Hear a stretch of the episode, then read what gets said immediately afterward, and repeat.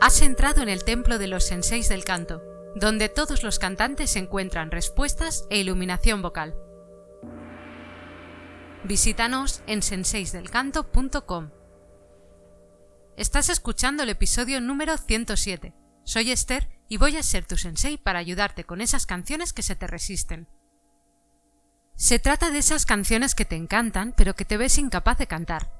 Cuando has intentado cantar una de esas canciones alguna vez, al llegar al clímax de la canción pasan cosas. O te paras en seco, o tu voz cambia de golpe, o te ves gritando a lo loco. Todo eso se hace notar y rompe la canción totalmente. Así que la dejas ahí aparcada hasta que pase un tiempo. Cuando la vuelves a intentar cantar, pasa lo mismo. Y piensas, ¿qué pasa con esa canción? ¿Está hecha para cantantes privilegiados? ¿O es que mi voz nunca podrá cantar algo así?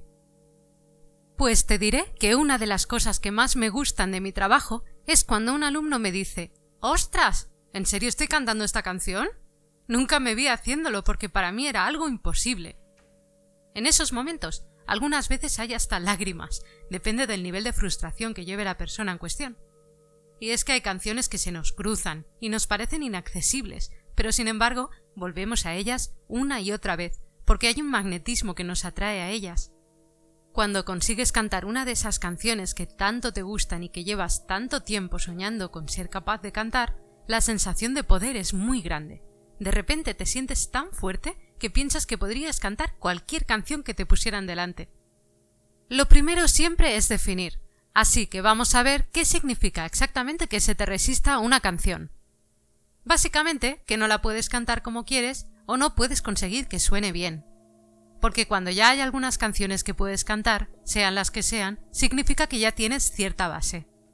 Puedes hacer que ciertas canciones te suenen bien o medianamente bien, Generalmente esto ocurre con canciones que están por debajo del primer puente de voz, es decir, toda la canción está en un rango cómodo, de voz de pecho.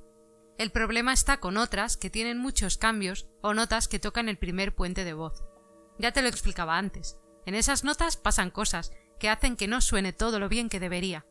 Y ahora mismo no sabes encontrar la manera correcta de cantarlas.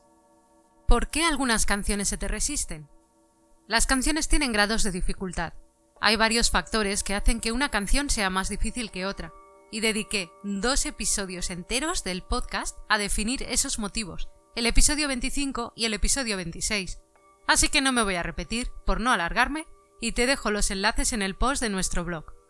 Hoy me voy a centrar en un motivo muy común, el que te explicaba hace un momento, que las canciones donde aparecen las dificultades son las que se mueven no solo en las notas cómodas, sino también en las notas que se encuentran precisamente en los puentes de voz, concretamente en el primero.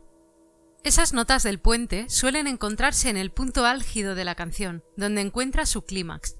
En ese momento se produce un cambio en tu manera de articular las notas, y si no has aprendido a gestionarlo bien, entonces es cuando el sonido cambia de forma brusca, o pierdes potencia o sientes que estás gritando. Todo eso afecta al sonido, pero también a tu instrumento, que sufre con esa mala técnica. Las canciones que más nos gustan suelen moverse en las notas del puente, y esto tiene un sentido lógico. Las notas del puente son las notas donde las emociones se vuelven reales. Por ejemplo, si en una canción estás diciendo déjame en paz, no es tan real que lo digas así, déjame en paz, como que lo digas así, déjame en paz. Obviamente depende del contexto de la frase en la canción y del modo en el que esté enfocada. Si quieres que esa frase tenga fuerza y la pones en esas notas del puente pero la cantas así, Déjame en paz. El efecto es justo el contrario. Algunos profesores te dirán que la solución está en bajar el tono general de la canción. Y esto puede ser una solución, pero con dos condiciones. Uno, que mantengas un margen de honestidad. Esto no es más que el rango de notas en el que todavía es creíble decir la frase. No te puedes pasar de bajar el tono porque puede dejar de ser emocionalmente correcto. Yo a mis alumnos les digo, lo suyo es que cantes la canción en este tono, pero tienes como margen de esta nota a esta otra. Dentro de ese margen siguen manteniendo la tensión emocional que se necesita para esa canción, y se pueden adaptar mejor a los instrumentos que van a hacer el acompañamiento. Por supuesto, también está el tema del tipo de voz. Por ejemplo, si tu voz es de chico y quieres cantar una canción de chica, tienes que buscar el sitio donde para tu voz es creíble cantar esa frase. dónde la dirías suele ayudar bastante a encontrar dónde debes cantarla. Y dónde la dirías está íntimamente relacionado con las emociones que quieres transmitir en el momento. Por ejemplo, esta misma frase que hemos puesto de ejemplo antes se puede decir en varios tonos, y cada uno de ellos implica una emoción distinta. Lo puedes decir como quien habla con su hermano y se está empezando a cansar, pero no es una emoción muy fuerte. Déjame en paz. O como alguien que está discutiendo con alguien a quien quiere y siente tristeza. Déjame en paz. O el más extremo, como alguien que tiene miedo porque le están haciendo daño físico. ¡Déjame en paz! Y la segunda condición para bajar el tono es que las notas graves no supongan un problema. Me he encontrado algunas personas que me dicen No, las notas agudas no son mi problema. Mi problema son las graves. Al escucharles, veo que las notas agudas para ellos no llegan al puente, con lo que todo el rato están cantando en un rango cómodo, de voz de pecho. Como han bajado la canción de tono hasta un lugar donde las notas agudas son cómodas, las graves quedan en lugares imposibles de cantar y antinaturales. Si no conseguimos que se cumplan esas dos condiciones para poder bajar el tono, entonces solo nos queda una solución para poder cantar esas canciones que se nos están resistiendo. Trabajar tu primer puente hasta que consigas gestionarlo correctamente. Te aviso de que esto no es ningún parche, es la solución definitiva, la correcta.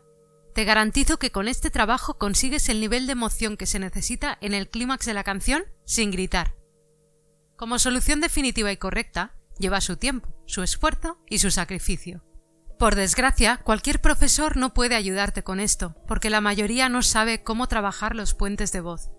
Los profesores que podemos ayudarte con esto somos los que hemos recibido la mejor formación y seguimos formándonos continuadamente. No de mano de conservatorios con conceptos y métodos obsoletos, sino de la mano de estudiosos de la voz que han llevado a cabo investigaciones con médicos especializados en la voz y que entienden cómo funciona la voz, todo lo bien que se puede entender a día de hoy con los avances que hay. No va a ser rápido, vas a tener que currártelo un montón. Eso sí, una vez lo consigas, vas a sentir que podrías cantar cualquier canción y que ya no hay nada que se te resista. Esa sensación te hace muy fuerte como cantante y como persona. Suscríbete a este podcast en iTunes, Spotify o Google Podcasts. Si nos escuchas desde iTunes, déjanos tu opinión y recuerda que nos puedes visitar en senseisdelcanto.com. Que el sensei te ilumine.